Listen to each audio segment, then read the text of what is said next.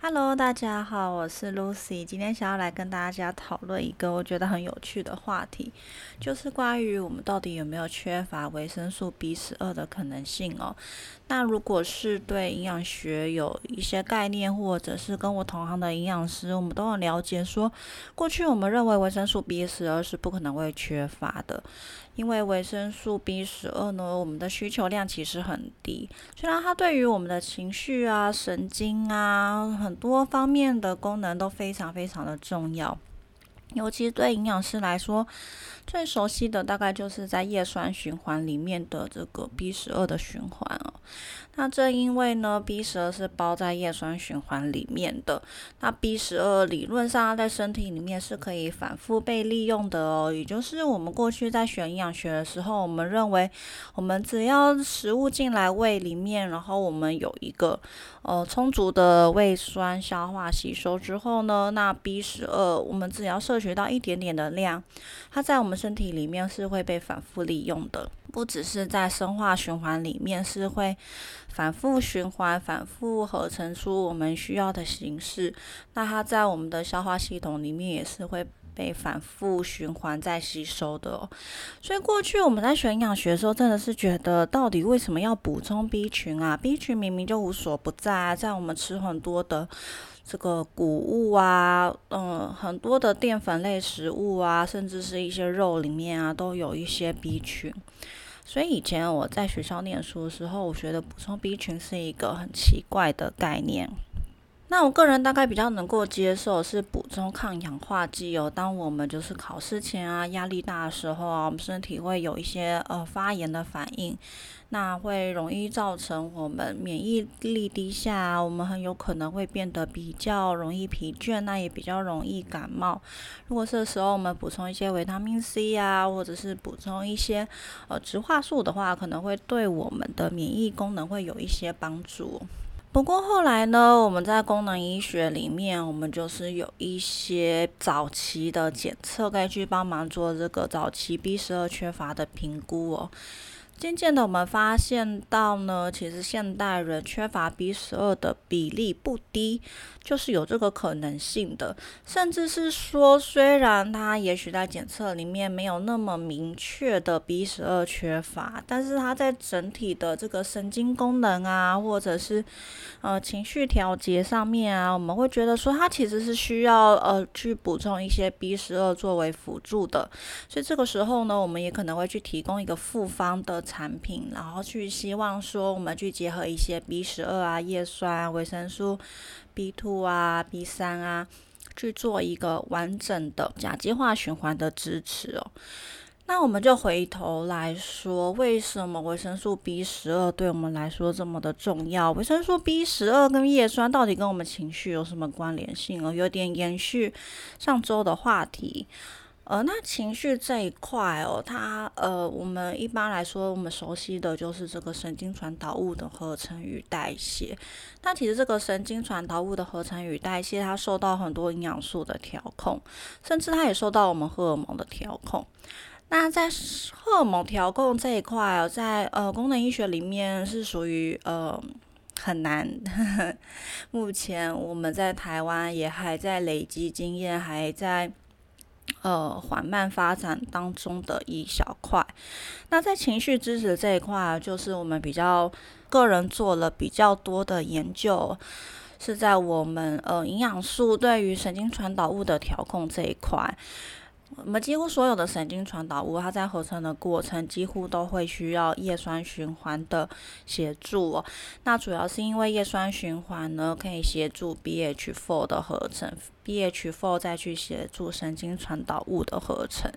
那这个部分是有一些复杂的，所以我们就简单先来谈叶酸循环这一块。那对营养师来说，叶酸循环是一个呃当初必备嘛，必考一个非常非常重要的循环。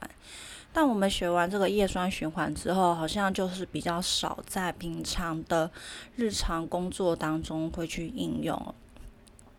那其实这个叶酸循环它非常的复杂嘛，大家还记得吗？叶酸其实有很多很多的形式哦，甚至是呃这个补充的化学合成形式以及食物来源的形式。它进到我们叶酸循环之后呢，它又会转换成大约有七八种以上的形式，不断的反复循环。那它这个在这个循环的过程呢，它其中一个功能就是传递甲基团。我们吃进来的叶酸呢，它会经过非常非常重要的酵素去合成出一个具有甲基团的叶酸，也就是我们熟悉的呃活性叶酸 MTHF。那去活化这个。五 MTHF 这个活性叶酸呢，就要经过 MTHFR 这个非常非常重要的基因所调控的酵素来合成。所以目前啊，很多体检啊，很多的基因检测哦，都呃会一定会去测这个 MTHFR，因为 MTHFR 能不能够合成出呃活性的叶酸，对于我们的 DNA 修复啊，伤口愈合啊，以及我们所谓的这个癌症风险啊，都有非常高的关联性。那可能主流医学里面比较少提到，就是它对于我们情绪的调控也是非常的重要的。那叶酸它经由这个 MTHFR，它就合成出带有甲基团的 MTHF 呢，之后呢，它就会去接触这个 B 十二循环哦，它会把这个甲基团带给 B 十二。那 B 十二在在自己的 B 十二循环里面，又会再度把这个甲基团再交给呃同伴胱氨酸，就 homocysteine。homocysteine 拿到这个甲基团之后呢，它就可以再度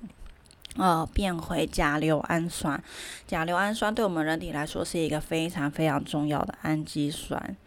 那甲硫氨酸呢，就可以再进一步的把它拿到的这个甲基团再传递出去，也就是我们目前功能医学里面一个新比较新的领域，就是我们很重视的甲基化的这个能力哦。过去我们在传统医学、传统生化当中，我们认为甲基化就是一个基因开关的一个机制。它，我们透过这个甲基化跟去甲基化能力啊，我们可以去把不好的基因关闭，把好的基因打开来。所以，呃，过去在我们生化课本里面，我们就只是简单去带过这个甲基化的能力哦。那现在借由比较新的这个营养基因体学呢，我们逐渐去了解到说，如果我们先天甲基化的能力不好的话，那这个甲基化后续就会去造成我们基因的开关不够的正确。那我们先天的甲基化能力好不好，其实也会跟我们后天有没有吃到呃足够的营养素去支持我们的甲基化循环非常非常的重要。那陈如我刚刚有提到，我们的叶酸在这个过程当中呢，呃，它去传递了这个甲基团给 B 十二，B 十二再给同伴胱氨酸，同伴胱氨酸再合成出甲硫氨酸，甲硫氨酸再把甲基团传递出去，所以这是对我们的人体健康来说非常非常重要的。那又因为我们一开始提到，其实叶酸循环会去影响到我们神经传导物的合成，那神经传导物合成之后。呢，它其实后续哦，例如说多多巴胺要再去合成出正肾上腺素以及肾上腺素，这些过程当中都需要我们刚刚提到的甲基团。所以呢，它一开始要从氨基酸合成出神经传导物的时候，又需又需要叶酸嘛？那它合成出神经传导物之后，后续的一些呃合成与代谢步骤又都在需要甲基团的协助，所以就会它跟我们的叶酸循环、跟我们的甲基化循环有非常密切的关联性。所以说啊，这个当中你会发现啊，B 十二它卡在一个中间非常非常重要的位置，它既可以协助我们。把这个叶酸循环的甲基团传递出去，它又可以去协助我们把同伴胱氨酸转换成甲硫氨酸啊。所以一方面呢，它调控了我们的叶酸循环；另外一方面呢，它也因此影响到了我们同伴胱氨酸的代谢。那同伴胱氨酸在呃我们功能医学里面啊，它是一个影响到我们心脏病、影响到我们心呃血管内皮一个非常非常重要的。因子哦。如果我们检验出来发现同半胱酸过高的话，在临床来说是代表哦血管内壁有些受损以及营养代谢不良的一个重要的指标。所以这都牵扯到了我们甲基化循环、甲基化功能的能力哦。那我想要直接切入到今天最重要的主题哦。前面先呃跟大家解释了为什么叶酸啊、B 十二啊跟我们情绪有很密切的关联性。那我想要直接回到我们营养学的部分，为什么我们过去认为 B 十二是一种不可能缺乏的营养素，现在却这么的容易缺乏？呃，大家就可以去回归去想一想，我们 B 十二是如何被合成出来，然后被人体所吸收的。呃，在粮食系统当中呢，我们的 B 十二主要来源是由微生物来合成的。那农作物生长的土壤当中有非常丰富的微生物群，这些微生物呢会去合成一些 B 十二，这些 B 十二呢就会累积在植物当中。那这些农作物呢也会去喂食给我们的一些。些家畜嘛，我们的畜牧业就会在我们的粮食系统当中逐渐累积出一定的浓度。那我们在吃这些农作物或是吃这些肉品的时候呢，我们就可以去摄取到足够的 B 十二。那现在因为我们的农业工业化了嘛。我们使用很多的杀虫剂啊、农药啊，去控制一些农作物的害虫，希望我们的农作物长得比较漂亮。但是长期使用下来呢，这一些农药、杀虫剂会大幅的降低我们土壤当中的微生物多样性哦。当我们的土壤当中越来越少细菌啊、微生物啊，虽然可能可以让我们的农作物比较不要受损，但是呢，也会大幅的降低一些微生物它去合成。出来的一些微量营养素哦，像 B 十二就是一个非常典型的呃营养素。那大经由我们这种长时间去降低了我们土壤的微生物，所以我们的土壤啊种植越久，土壤里面的微生物多样性越来越降低，数量越来越降低之后呢？我们种植出来的农作物，或者是我们因此养殖出来的畜牧肉品啊，里面的很多微量营养素是越来越缺乏的。所以根据一些欧洲的研究，现在发现说，目前我们食物当中的营养成分哦，已经远远的低于我们当初一开始在做营养研究的时候，我们所认为的营养密度了。就是说，我们常讲现在食物都是空洞的热量。所以今天我们同样吃一碗饭啊，一份肉类啊。但是其中，嗯，所含有的营养密度是比以前低非常多的。那根据研究啊，目前的营养密度大概是五十年前的一半不到哦。所以说我们现在才讲，我们吃的东西很像是一个空洞的热量。我们现在吃下去的食物呢，热量跟以前的食物是差不多的，但是里面的微量营养素的含量其实是越来越少的，就造成我们现代人哦，其实呃大家越养越胖嘛，但是呢。却越来越发现营养不良的比例是增加的。所以说，我们现在很多人缺乏 B 十二的一个很主要的原因啊，其实就是因为我们食物当中的营养生产的品质哦，其实就会大幅影响到我们维生素 B 十二的吸收率。所以这是一个很大的可能性。那第二大的可能性呢，就是大家知道，我们现在有很多人有一些消化功能障碍的问题，大家可能会更有感触哦。就我们很多人现在呃，经常会胃食道逆流啊，然后觉得胀气。气啊，然后甚至就是感觉食物好像没有消化吸收，就直接拉肚子，或是有有些人是有便秘的问题，然后不管怎么喝水啊，怎么吃青菜啊，都没有办法改善。那很多我们现代人啊，就是呃这个胃的消化功能是出现障碍的，所以会出现一些胃食道逆流的症状。那很多人会误以为我们胃食道逆流是因为胃酸太多，其实并不是哦，其实它一开始的原因是因为我们胃酸不足去。导致了我们食物很难，呃，顺利的消化。那食物没有被消化，它会一直累积在我们的胃里面。那久了之后呢，它的胃酸就会累积上来，它就会有一点往上逆流的感觉。所以很多的胃食道逆流啊，呃，我们先要排除一些可能性啦。但如果你先排除了一些呃医院常见的可能性之后，依然找不到原因的话呢，那很多时候都是源自于胃酸不足所导致的消化不良。那我们营养师都知道，其实 B 十二的吸收跟我们的胃酸充足很重要。所以在过去的营养学当中，我们认为老人家是非常容易缺乏 B 十二的。主要的原因呢，就是因为老人家的胃酸分泌是很少的。所以他们会越来越难消化蛋白质，那随之的呢，维生素 B 十二就也很难吸收。但呃，很多时候我们现代人哦，已经体质跟以前不一样了。我们现在大部分的人胃酸不足，不是由于年龄所造成的，而是由于我们的生活压力太大。当我们生活压力很大，自律神经开始失调的时候呢，我们胃的消化能力就会变差，肠道的蠕动能力也变差，胃酸的分泌功能也受到了抑。质哦，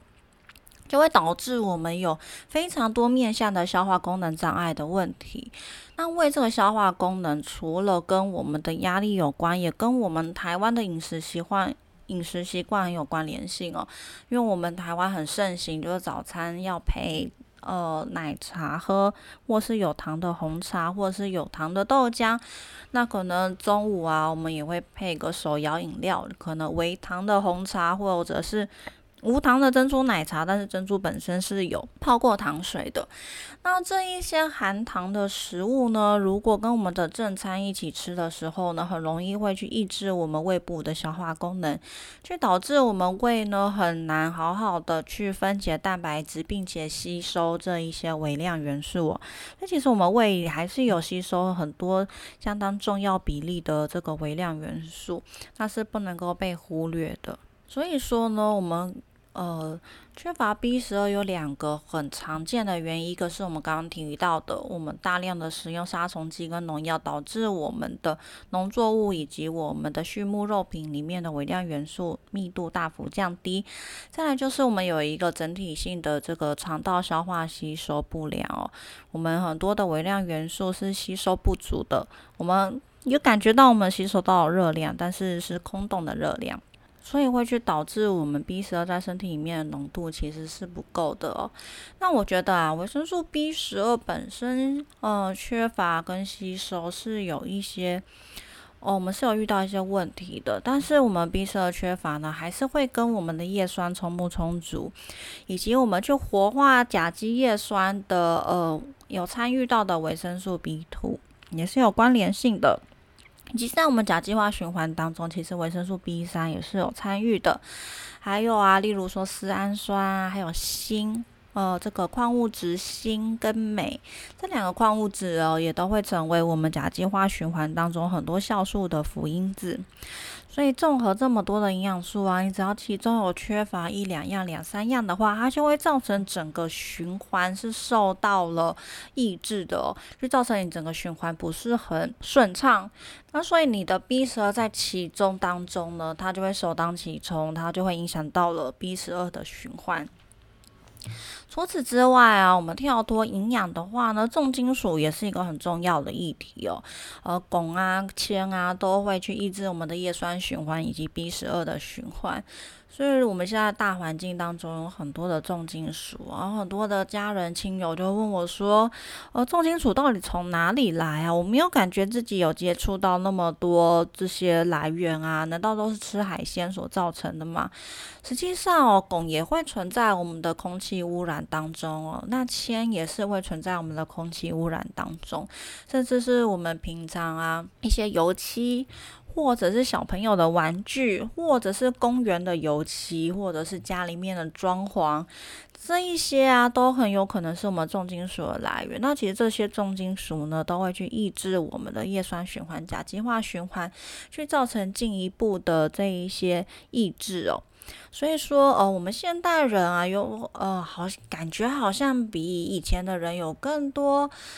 呃，这些什么营养不良、内分泌失衡啊，或者是说，嗯，情绪没有那么稳定，像现在有很高比例的小孩有犯自闭过动症候群哦。那很多的营养研究就是发现说，这一类的小孩他可能呃原本就是比较缺乏甲基化自闭过动的小孩啊，他原本就比较缺乏一些关于甲基化循环的营养素，所以有一些。小孩啊，他在补充了足够的锌啊，还有镁之后呢，他的很多的症状可能可以获得某种程度的改善。那当然，全方位的这个医疗的上面的支持是非常非常重要的。但是从营养素的角度来说呢，我们的确逐渐发现到甲基化循环跟我们的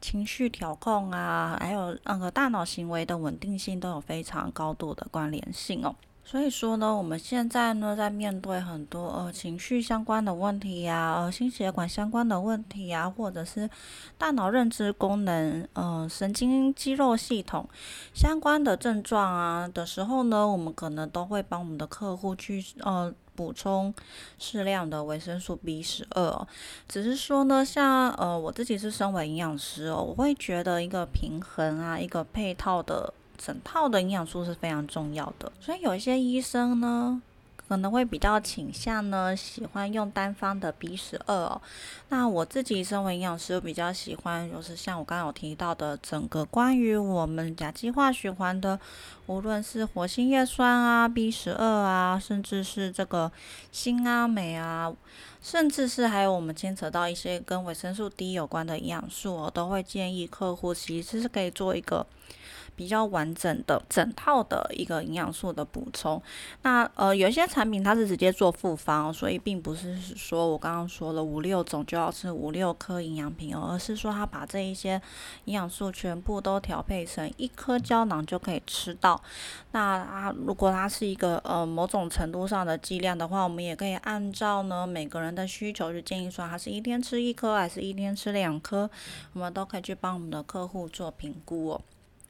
那关于这个维生素 B 十二的补充啊，它其实是有一些争议在里面哦。大家可能会觉得说，哎，对啊，我们过去很多就是常见的综合 B 群里面都有补到 B 十二啊，那我是不是吃一般综合 B 群就有用了？或者是说，那为什么我补充综合 B 群这么多年了，我都没有感觉到这一方面的帮助？其实关于维生素 B 十二的呃补充形式有很多的学问在里面啊，因为我们过去呢，一般药厂它比较喜欢使用的是最便宜的维生素 B 十二，是属于这个氢基 B 十二，就是这个 cyanocobalamin 这一种。氢钴胺，你这个“氢”这个字就是我们呃常见到呃可以用很低的剂量就可以呃具有一定毒性的这个氰化物的这个“氢”字。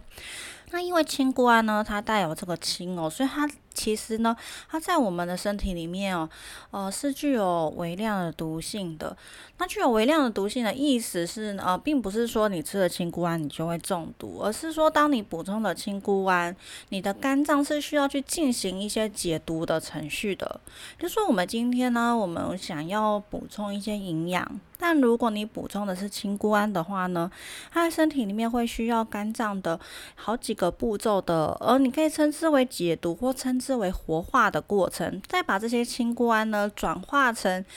身体所需要的羟羟基钴胺，或者是甲基钴胺，或者是腺苷钴胺。其实呃，我刚刚说的这三种甲基钴胺、腺苷钴胺跟呃羟基钴胺，才是我们人体所需要的活性 B 十二。那如果你是补的是呃一般药厂出的这个最便宜的 B 十二的话呢，它是属于这个氢钴胺。呃，你可以讲说氢这个东西本身带有毒性，所以肝脏需要经过解毒，或者是说呢，氢钴胺本身并不是一个活性的 B 十二，你要把它转换成甲基 B 十二，也就是说甲基钴胺这个形式的话呢，肝脏是需要经过好几个步骤，是要把办法把它活化过来，所以这就会成为一个。你知道一个很矛盾的点，我们是需要补充呃这些维生素 B 群来帮助我们肝脏解毒的。其实我们大部分 B 群哦进来去进行我们需要的一些营养代谢啊，或者一些营养素的活化，这些发生的位置都是在肝脏的。我们大部分的营养代谢它发生的位置都是在肝脏，所以说我们等于是。在需要补充 B 群来帮助肝脏进行营养代谢的时候，如果你吃到是没有活性，甚至是带有毒性，你还需要肝脏去进行解毒或是活化的话，就有一点矛盾哦。你反而吃进了一很多需要再重新活化的营养素。所以很多人会觉得说啊，为什么我已经补充 B 群这么多年了，但有一些问题是很难改善的，